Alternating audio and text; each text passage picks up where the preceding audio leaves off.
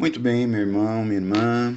Vamos em mais um áudio da série Discípulo, onde estamos aprofundando a doutrina católica. É, continuarmos neste itinerário como bons discípulos, aprendermos mais sobre a nossa fé. E no, na aula de hoje eu gostaria de falar sobre quem é Deus. E esse tema é importante porque é a primeira e mais importante verdade da fé. Quem é Deus? A gente pode se perguntar, né? Se Deus criou o mundo, se Ele é o Criador de tudo, quem criou Deus? Isso a o catecismo da Igreja Católica e a Sagrada Escritura vai nos ajudar a responder. Se olharmos um pouquinho para a doutrina católica, nós vamos ver essa resposta, que Deus na verdade é único. É um espírito perfeitíssimo, eterno. Isso quer dizer, não tem princípio, não tem fim. E também tem aquelas três notinhas sobre Deus. Eu falo notinhas porque normalmente a gente aprende isso quando é criança, né? Deus é onipotente, pode tudo, é onisciente, sabe tudo, é onipresente, está presente em toda parte. Mas também nós aprendemos que Deus é amor. Mas para que a gente possa aprofundar bem essa verdade de quem é Deus, vamos pegar alguns trechos da Sagrada Escritura que vão nos ajudar a compreender, a partir das verdades de fé, das, da verdade revelada que a Sagrada Escritura nos traz, para dizer o, quem é Deus, como Ele é. Porque a partir dessas verdades reveladas, como são verdades de fé, elas logicamente que exigem um caráter de fé e não só um caráter racional, mas exatamente pela Sagrada Escritura ser um livro da revelação divina, de verdades religiosas, a partir dele nós podemos enxergar esta verdade revelada de quem é Deus. E nós podemos começar falando de que Deus é único, que não pode haver mais do que um Deus. Porque se houvesse mais do que um Deus, Deus não seria Deus. E ao mesmo tempo que Deus é único, porque se houvesse outro Deus, Deus não seria Deus, a Santíssima Trindade é um só Deus em três pessoas igualmente divinas. Isso é complexo porque nós estamos falando de um Deus único, mas um Deus trino. Um Deus uno trino. Que é um porque é Deus, mas são três pessoas que, com a mesma glória e majestade, são igualmente divinas. Pai, Filho e Espírito Santo. Mas por mais que seja difícil de compreender isso, quem nos revelou isso foi o próprio Cristo. Porque quando ele, no Evangelho de João, vai falar sobre ao Pai que está no céu, ele diz: Eu e o Pai somos um. Dando esta revelação de que ele e o Pai são pessoas divinas com a mesma glória e majestade. E depois, quando ele ora ao Pai para conceder o Espírito Santo, que é amor do Pai. Então, esta é a primeira verdade revelada. Deus é único, mas Deus é trino. E revela esta comunhão de amor nas pessoas divinas na Santíssima Trindade. Mas também Uma segunda verdade sobre quem é Deus é que Deus é um espírito perfeitíssimo, eterno e imutável. Isso quer dizer, ele não tem princípio e nem fim. É incriado. Isso quer dizer, ele não foi criado. Sempre existiu. É eterno. E ele criou tudo que existe: seres materiais e seres espirituais. Quando a gente fala de seres materiais e seres espirituais, nós queremos dizer de que é a obra da criação, inclusive os anjos, seres espirituais. Mas os seres materiais também são obra e criação de Deus. E se nós quisermos apoiar esta verdade de que Deus é um espírito perfeitíssimo, nós podemos olhar para São João, no capítulo 4, onde Jesus vai dizer: Deus é espírito. Veja, é Jesus falando isso no Evangelho, e os seus adoradores devem adorá-lo em espírito e em verdade. E sobre este Deus que é eterno, se nós olharmos para o Salmo 89, lá nós encontraremos no versículo 2 assim: Antes que os montes, a terra e o universo tivessem sido criados, tu existias desde a eternidade até a eternidade. Veja, o salmista se referindo a este Deus eterno e imutável. Muito bem, mas vamos continuar para mais uma verdade sobre quem é Deus. Deus é onipotente. Isso quer dizer, ele pode tudo. Nós podemos ouvir do salmista lá no Salmo 115, versículo 3, onde ele diz assim, se referindo a Deus: Ele faz tudo o que quer. Mas também podemos recordar aquilo que o anjo Gabriel disse à Virgem Maria em Lucas, no capítulo 1: Para Deus nada é impossível. Deus é onipotente, ele pode tudo. O salmista, no Salmo 134, também diz assim: O Senhor Deus realiza tudo o quer tanto no céu, o que quer tanto no céu como na terra. Veja, Deus é onipotente, ele pode tudo. Nós poderíamos citar muitas outras passagens, mas essas é como se fosse um resumo para que nós pudéssemos alimentar essas verdades de fé de quem é Deus, baseados na Sagrada Escritura e na sagrada tradição da Igreja. Mais uma verdade sobre quem é Deus. Deus é onipresente e onisciente. Isso quer dizer ele está em toda parte. É onipresente. Ele sabe tudo, é onisciente. Para Deus não há passado e futuro, só presente. Olha que verdade maravilhosa. E como que a gente pode se basear nisso se a gente olhar para aquele famoso Salmo 138, que tantas músicas já foram cantadas em cima desse Salmo 138. Sabeis tudo de mim, quando me sento ou me levanto, de longe penetrais meus pensamentos, quando ando e quando repouso, vós me vedes, observai todos os meus passos. Está aí. Eu sei, Senhor, que tu me sondas. Salmo 138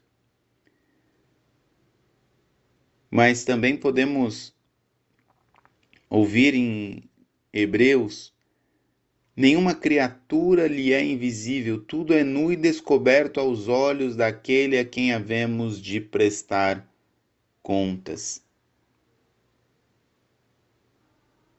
Deus é onipresente e onisciente. Mas também podemos recordar em Mateus 10, Jesus falando para os discípulos que estavam preocupados com sua vida, ele vai dizer assim, ó: "Até os cabelos de vossa cabeça estão contados". Veja, Deus sabe até o número de cabelos da nossa cabeça. Ele sabe, eu não sei quanto quantos fios de cabelo eu tenho, mas Deus sabe. Deus conhece tudo, Deus conhece você. E Ele está do seu lado. É onipresente. Mas aí tudo isso que eu estou falando para você, talvez você pense assim, nossa, mas às vezes é difícil de compreender. E é verdade. É, é, às vezes é difícil de compreender, porque nós queremos compreender somente com a nossa razão, mas nós precisamos compreender com a razão e com a fé. Por quê?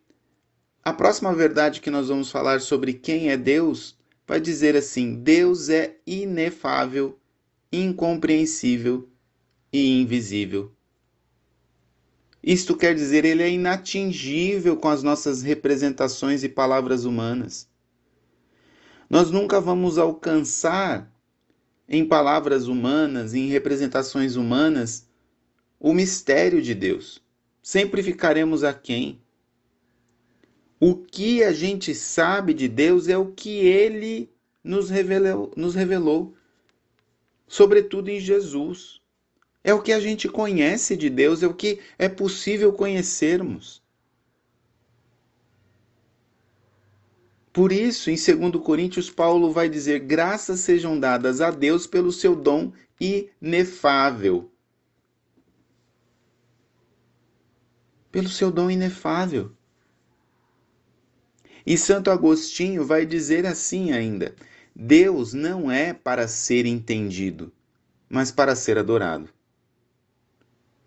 E aí ele complementa ainda: se tu o entendesses, ele não seria Deus.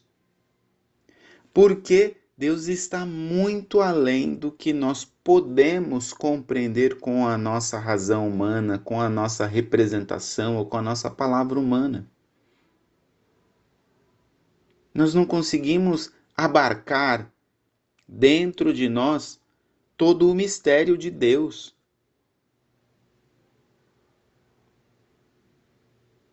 Infelizmente, há pessoas que querem crer em Deus somente depois que o compreendem totalmente.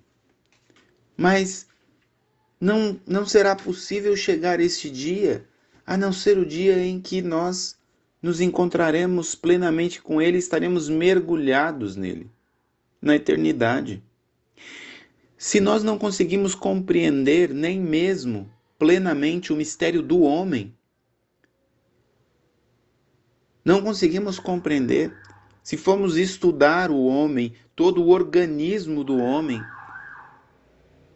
nós não conseguimos compreender. Até por isso, e aí eu posso entrar nas áreas científicas, por isso que nós temos especialidades médicas.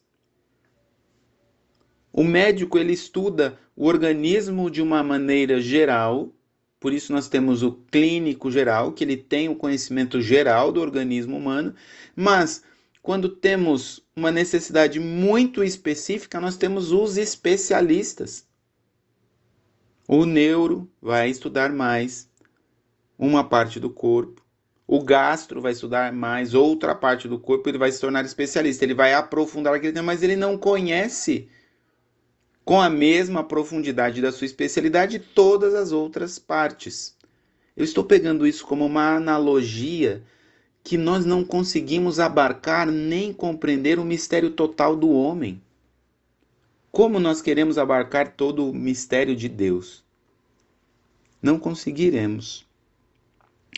Mas continuemos a olhar mais verdades sobre quem é Deus, olhando na perspectiva do Catecismo da Igreja Católica e da Sagrada Escritura. Deus é o criador de tudo. Por quê? Porque Deus criou tudo a partir do nada. Deus não precisa de matéria para criar os seres humanos, para criar todos os seres. É só nós olharmos que Jesus, no Evangelho, ele multiplica os pães sem precisar de mais trigo. E essas verdades nós podemos observar na Sagrada Escritura, em Gênesis, por exemplo, quando Deus fala no princípio, Deus criou os céus e a terra. Ali o autor sagrado está dizendo que no princípio, quando não havia nada, Deus criou os céus e a terra para nos reportar de que Deus é o princípio de toda a criação. Não havia luz, e aí o autor sagrado vai dizer lá: faça-se a luz, e a luz foi feita. É Deus dizendo isso. Não havia luz e Deus criou a luz. Mas Jesus vai confirmar esta verdade lá em Mateus 19, quando ele vai falar: Não lestes que o Criador, veja, ele está se remetendo a Deus como o Criador. Não leste que o Criador, no começo, criou o homem e a mulher? Veja, Deus é Criador, Jesus está afirmando isso.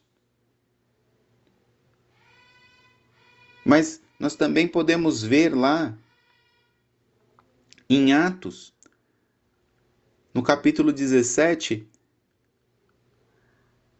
onde também os discípulos vão afirmar o Deus que fez o mundo e tudo o que nele existe, também remetendo a Deus como Criador do mundo e de tudo que nele existe. E o próprio salmista, lá no Salmo 123, vai dizer: O meu socorro virá do Senhor, Criador do céu e da terra. Veja, são várias passagens. E eu nem estou citando todas, eu estou citando apenas algumas para nos dizer que Deus é o Criador de tudo. Mas Deus também, em mais uma verdade de quem é Deus, nós podemos afirmar que Deus é Pai, é amor, é santo e é justo. Veja, Deus não é paternalista. A misericórdia infinita de Deus nos conduz a um arrependimento e mudança de vida. Mas a justiça de Deus exige que nós reparemos as faltas cometidas. Isso quer dizer que a gente se remende, repare o mal que cometemos.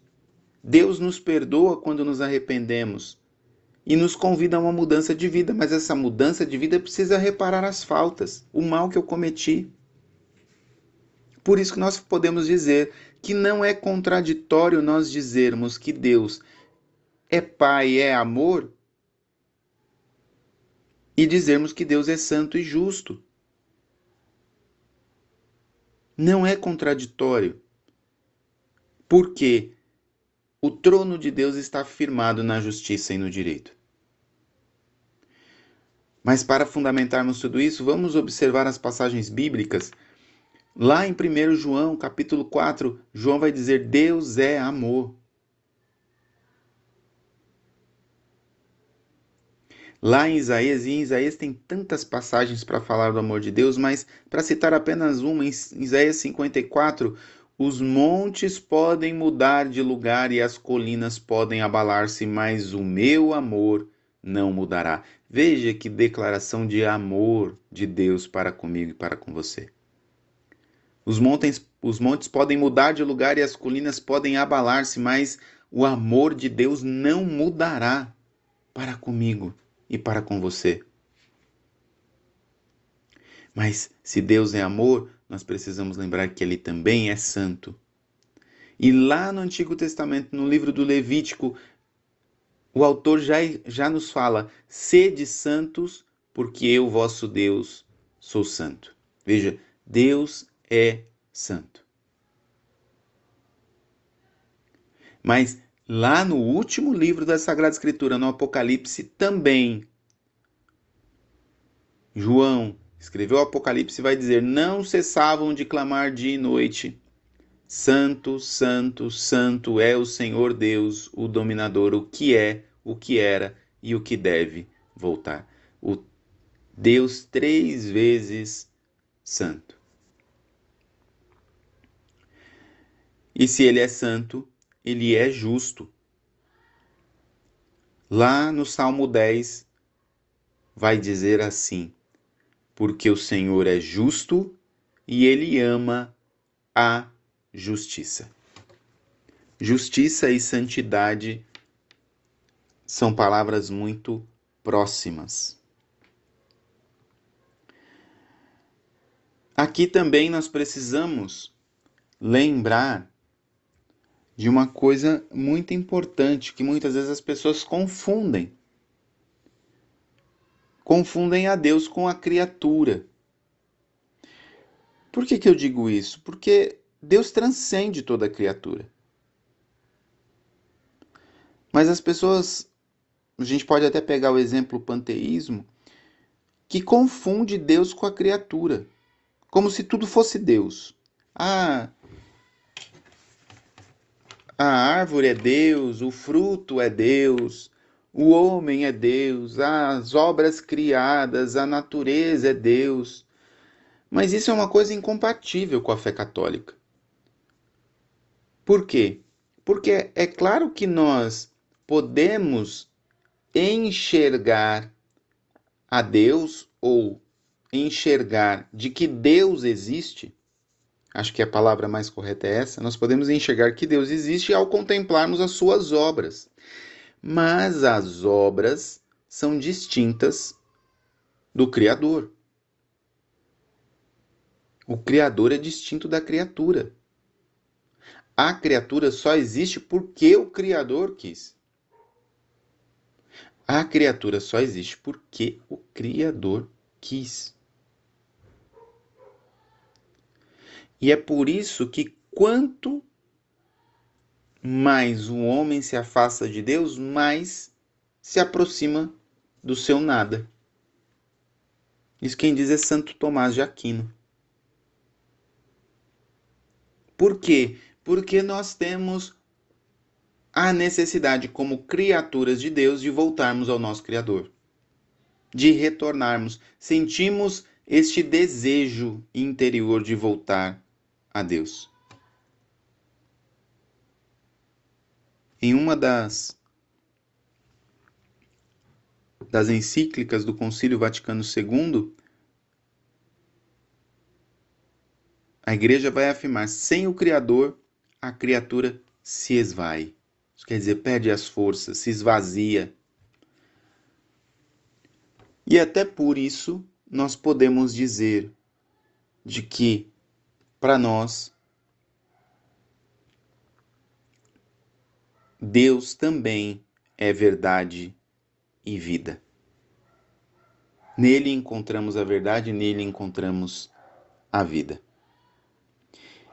E temos inúmeras passagens que vão dizer essa verdade também sobre quem é Deus, que é verdade e vida. O próprio Jesus vai afirmar no capítulo 14 de João: Eu sou o caminho, a verdade e a vida. Os salmistas também, no Salmo 138, vai dizer: Celebra o teu nome por teu amor e verdade. E o Salmo 119 vai falar: O princípio da tua palavra é a verdade. O princípio da tua palavra é a verdade. Mas se somos distintos como Criador e criatura,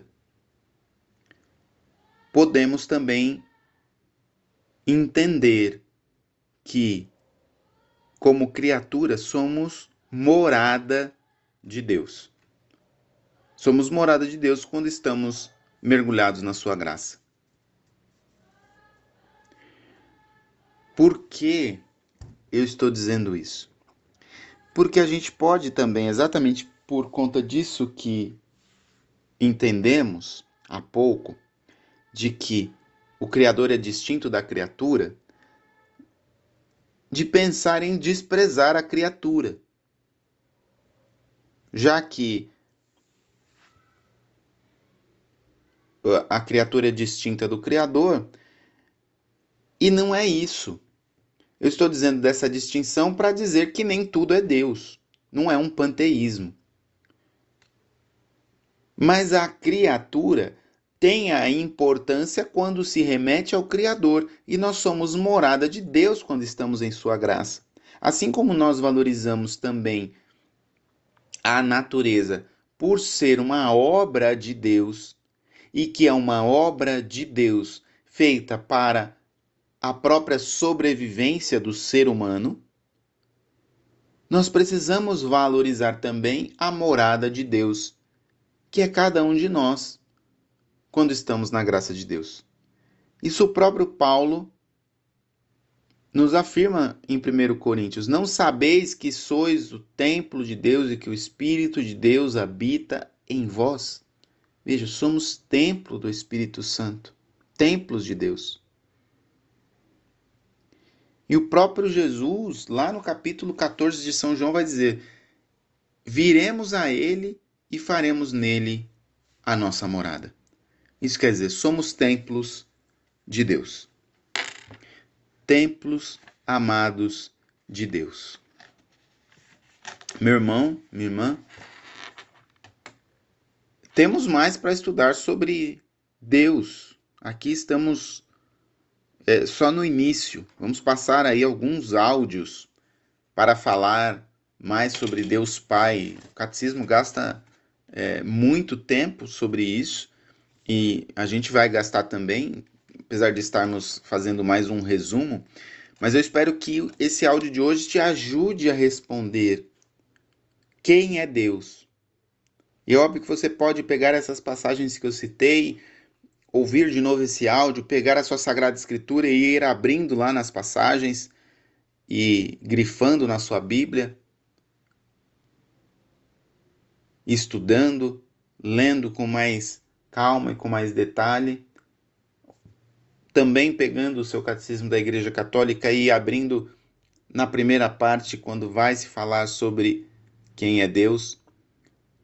E nós vamos continuar nesse itinerário caminhando e evoluindo, estudando a nossa fé, aprofundando a nossa fé e a nossa doutrina católica. Deus abençoe você.